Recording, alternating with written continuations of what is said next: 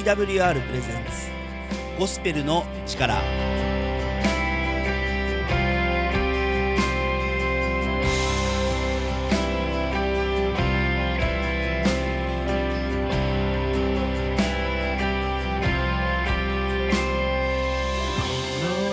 皆さんいかがお過ごしでしょうか？TWR がお送りするゴスペルの力のお時間です。本日のパーソナリティは TWR の中村海がお送りします。本日も皆さんに希望のメッセージをお送りしていきたいと思います。この番組では Twitter で皆さんのつぶやきを募集しています。この番組で感じたこと Twitter ハッシュタグゴスペルの力ゴスペルの力をつけてつぶやいてください。牧師への質問などもお待ちしています。皆さんのいろいろな意見をお待ちしています。以前お伝えしたことがあったと思うんですが僕は普段楽器のインストラクターをしています。でその中であの分かりやすく伝える技術っていうのをすごく模索しています。人に物事を分かりやすく伝えるためにどうしたらいいのか本当に悩むんですね。で専門用語とかを使って、伝えるのはすごく簡単なことなんです。そうではなくてできるだけ分かりやすい言葉で本当に分かりやすく繰り返しになっちゃうんですけど分かりやすく伝えるにはどうしたらいいのかっていうすごく悩んでいるところで。ただ一方でそれを模索して人に伝えるために、え、構な量の勉強が必要なんですね。別にあの僕は苦労してるんですよってことを言いたいわけではないんですが例えばこうやってこのラジオのフリートークの部分を任されている時、えー、ここをお話しするのにも意外と準備が必要だったりします。え聖書の話を伝える時も実はそうで日頃からなんか聖書のことであったりとか神様のことであったりとかを意識して準備していないと人に伝えられないなと感じるようになりました。じゃあどうしたらいいのっていうのを常に自分に問いかけてはいるんですがこれもなかなか正解を見つけるのが難しくて、えー、まあ、ね、聖書を読むとか祈るとかそういったことが挙げられはするんですがでも聖書の内容も人に分かりやすく伝えられたらいいなって本当に思うんですね。聖書も専門用語を伝え使えば結構お話できるんですけど分かりやすい言葉で伝えるにはどうするか考える日々を送っています。それではここで1曲。ラムズボイスで「誰か」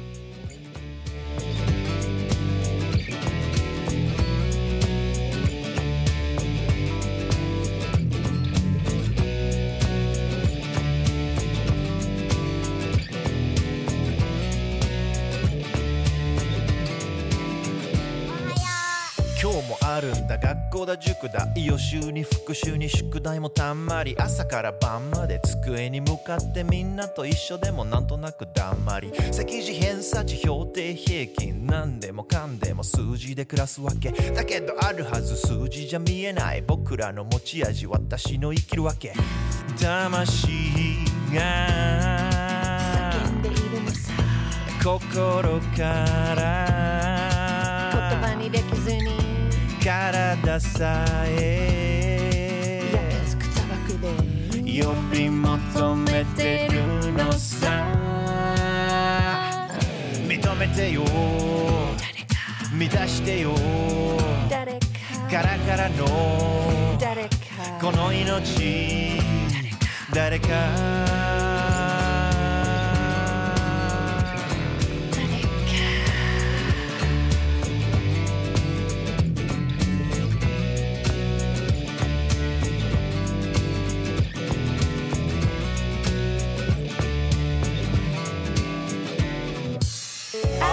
さん。井戸端会議で溜まったストレス発散してます。母妻嫁主婦パートにバイト。全部こなせば神経もすり減らす。旦那の出世子供の将来家計のやりくり老後の心配。そげなもやもや不倫で解消。だけどやっぱり私は忍耐。魂が。叫んでいるのさ。心心から体さえ焼けつく砂漠で呼び求めてるのさ認めてよ。誰か満たしてよ。誰か。カラカラの。誰か。この命。誰か。誰か。誰か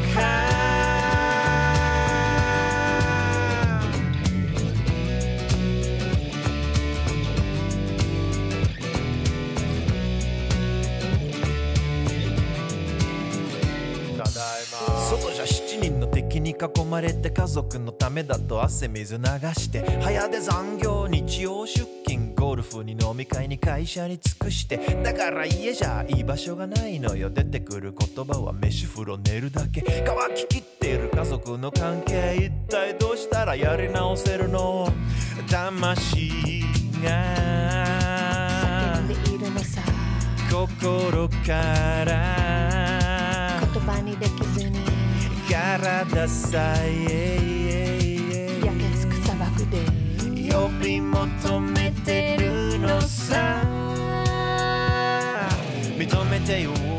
ラムズボイスで「誰か」でした。この曲をいい曲だと感じたら Twitter ハッシュタグゴスペルの力でつぶやいてくださいね。また曲のリクエストも Twitter ハッシュタグゴスペルの力でお寄せください皆さんからのリクエストをお待ちしています。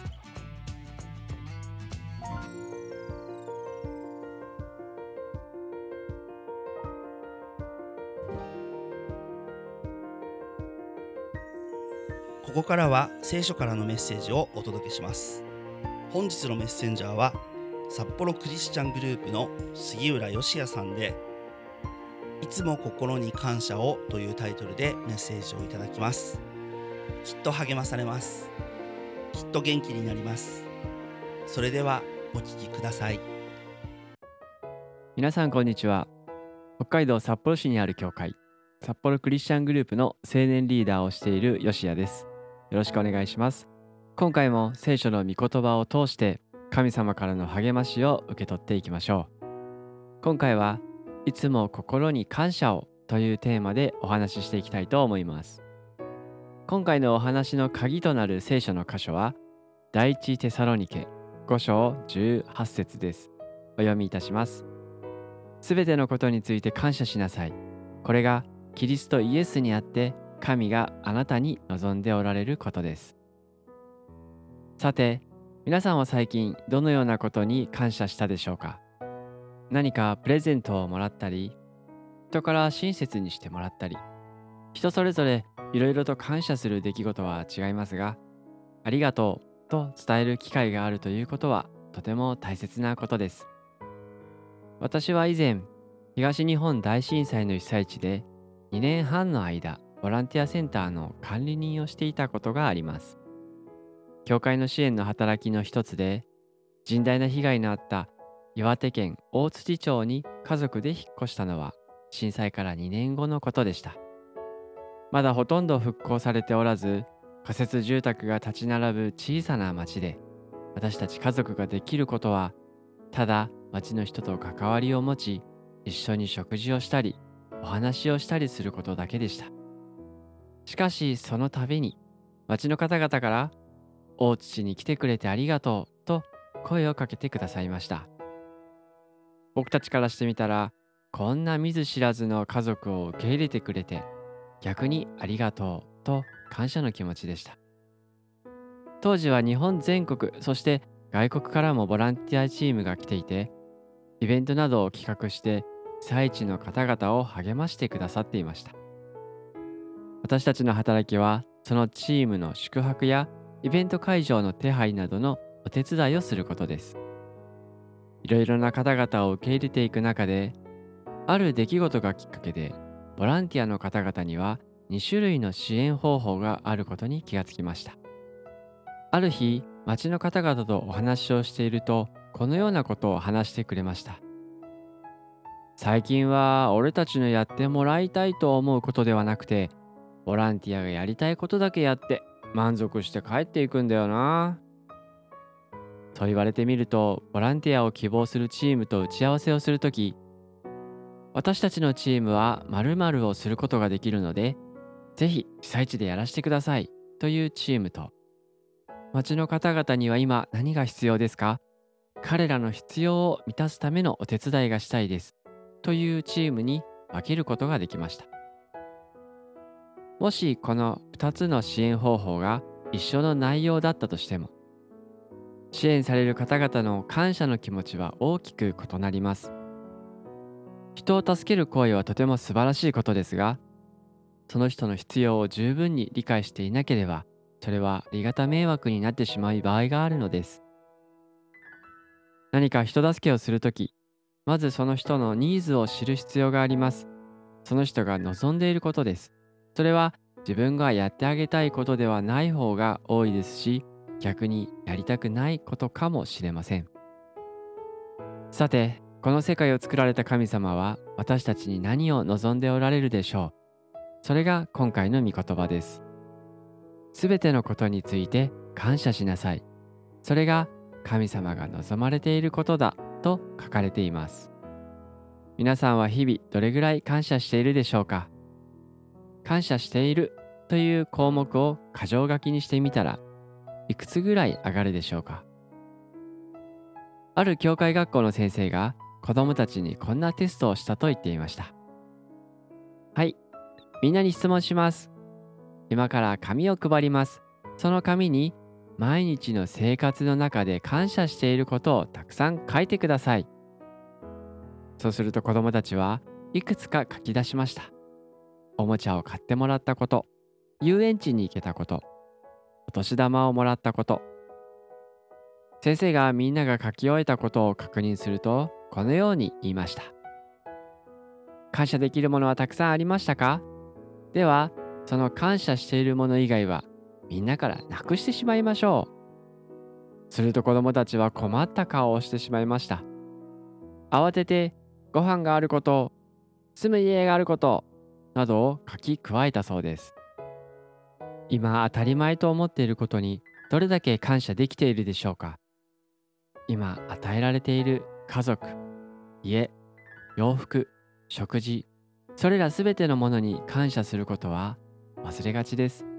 よく失って初めてそのものの大切さがわかると言いますよね。神様が与えてくださったものに対して感謝することはとても大事なことです。親は子供が何か物をもらうとちゃんとありがとうって言いなさいと言いますよね。なぜそのように言うように子供に教えるのでしょうか？それは与えられることは当たり前ではなく特別なことだということを教えたいからです。神様から与えられているものを数えてみましょう。今生かされていることすら感謝することだと言えますよね。感謝について考えるときに4つのキーワードがあります。それは価値観言葉そしてタイミングと謙遜です。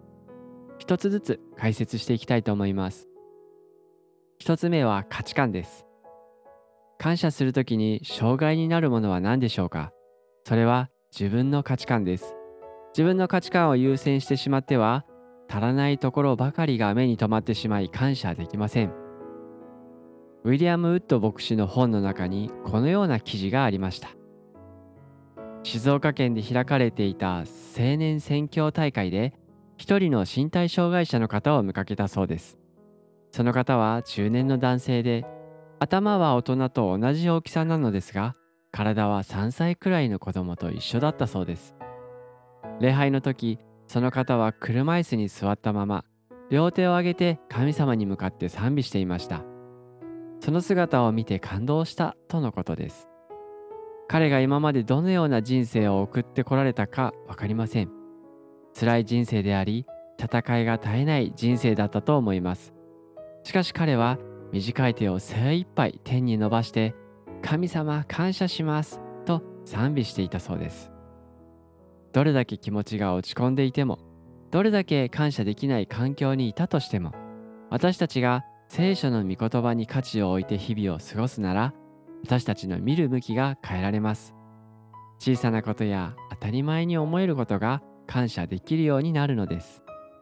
2つ目は言葉です。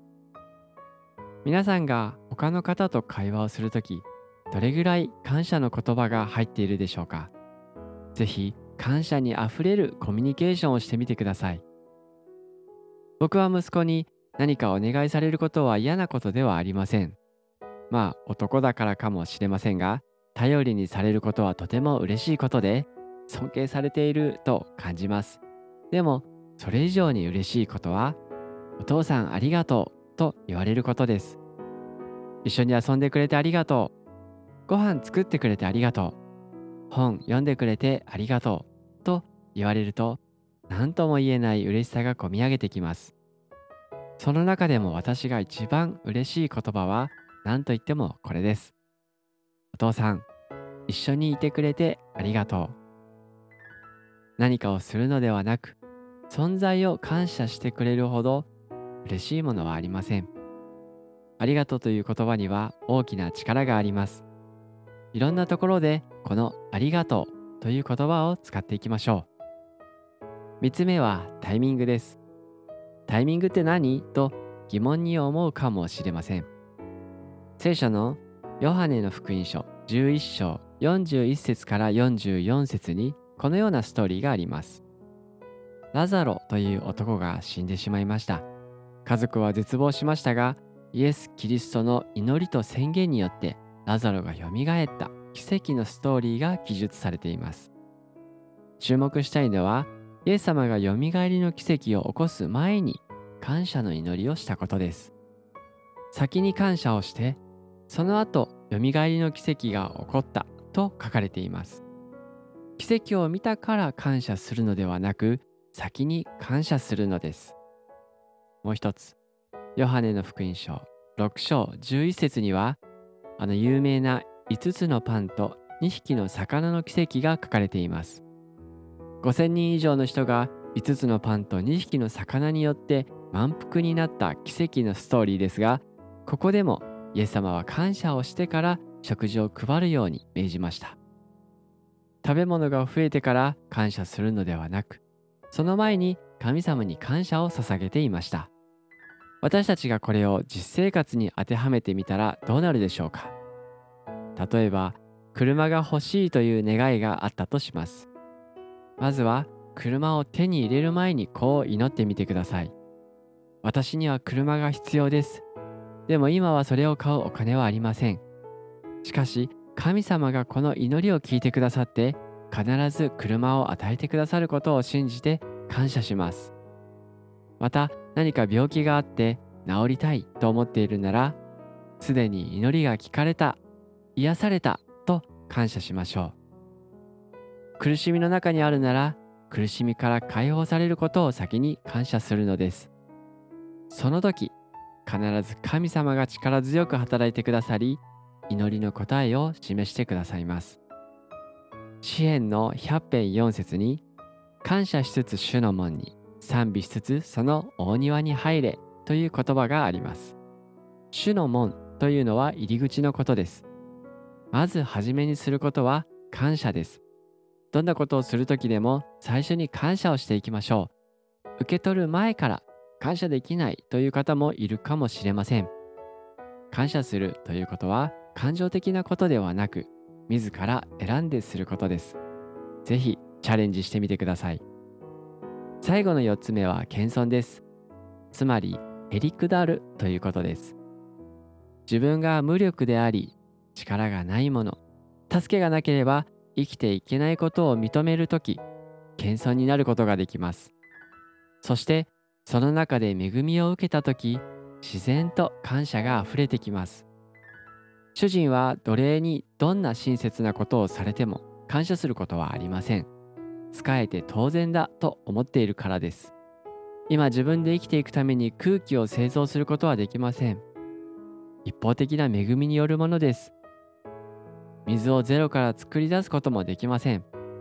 一方的な恵みです。今よく自分の周りにあるものを考えてみると神様からの一方的な恵みによってあるものばかりです。つまり私たちは神様によって生かされているということです。毎朝生かされていることを感謝してみてください。一日が神様の手の中にあります。そのことを考えるとき私たちはどれほど神様から愛されているのかを知ることができます。まだ神様のことがよくわからない全然知らないという方もいらっしゃると思います。急に神様に感謝しろってって言われてもどうしていいかわからないと思っているかもしれません。しかし確かに言えることは神様はあなたを愛しておられあなたは大切な尊い存在だよと語られています。そして日々あなたに感謝の心を持ってほしいと願われています。それはあなたが祝福され神様からの恵みを受け取るためです。イエス・キリストを自分の救い主として心にお迎えしてみませんか？神様はあなたと一緒に生きていくことを何よりも喜ばれます。日々の生活の中でいつでもどこでも感謝していきましょう。感謝することは私たちの力となります。感謝は神様の愛を知る鍵です。最後に私の所属している教会の紹介をさせていただきます。札幌クリスチャングループは北海道札幌市にある教会です。教会の建物はなく毎週日曜日に札幌市豊平区の区民センターの部屋を借りて礼拝をしています。元気な賛美が特徴の教会です。また英語とスペイン語の通訳がありますので外国の方もたくさん来られています。ぜひホームページでご確認の上礼拝にお越しください。それではお聞きの皆様に神様の豊かな祝福がありますようにお祈りしています。杉浦義也さんで「いつも心に感謝を」というタイトルのメッセージをいただきました。皆さんこのメッセージどう響いたでしょうか？えまず感謝があってからというのが、えーとても印象に残りました。あの感謝があってそこから、えー次に進める次に迎えるそんなような印象を僕は受けました。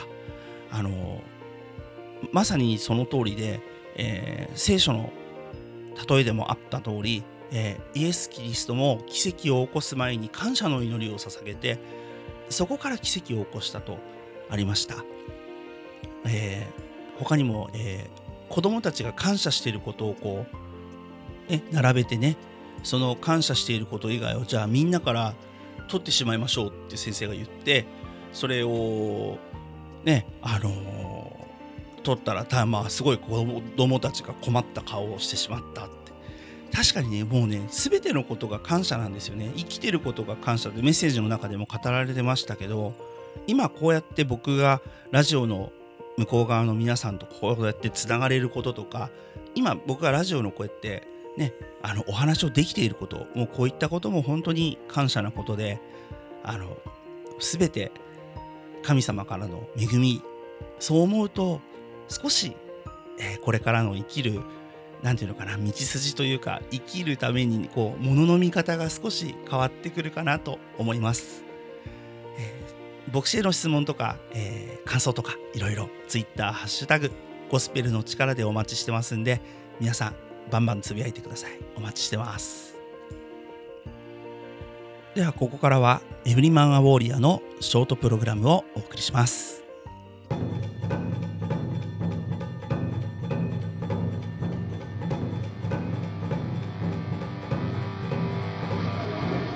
ロニーバーガーがお送りするエブリマン・ア・ウォーリアー。新約聖書のテモテへの手紙第15章8節に自分の家族の世話をしない人がいるならその人は信仰を否定しているのであって不信者よりも劣っているのですとあります。家族の世話をすることは全ての男性の責任です。車家大学定年後の生活など将来に向けた貯蓄を成功させる秘訣はできるだけ早く始めることです。優れたお金の管理者になることはプロセスに過ぎませんがプロセスそのものをおろそかにしてはなりません。旧約聖書の信玄は少しずつ集めるものはそれを増す。勤勉な人の計画は利益をもたらしすべて慌てるものは損失を招くだけだと教えています。忍耐し貯蓄を続け神に信頼を置き惜しみなく与えることを忘れないようにしましょう。本日のメッセージはいかがでしたか？エブリマンアウォーリアーでは皆様からのご意見ご感想をお待ちしています。詳細はホームページ emaw.jp emaw.jp をご覧ください。それではまた次の時間にお会いしましょうエブリマンはウォーリアの内容が気になった方は emaw.jp までお便りをください。ハッシュタグゴスペルの力でも男性のあなたの声をお待ちしています。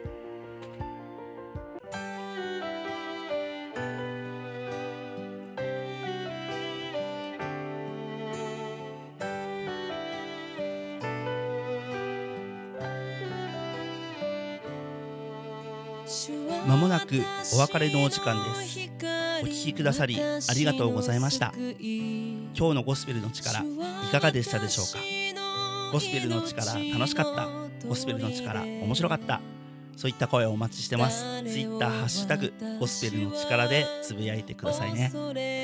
ご意見ご感想はお聞きの放送局にお送りいただいても結構です。TWR の最新情報はホームページ twrjp.org twrjp.org をご覧ください。各種 SNS インスタグラム、Facebook、Twitter でも「ハッシュタグ #TWRJAPAN」TWRJAPAN で最新の情報を公開しています。ぜひフォローをお願いします。番組をもう一度聞きたい方や聞き逃した方のために Apple や Spotify のポッドキャストでも配信しています。TWR ジャパンゴスペルの力で検索しお聞きください。今日も皆さんに会えてとても嬉しかったです。またお会いできる日を楽しみにしています。それではまた会う日まで。皆様の上に神様の豊かな祝福がありますように。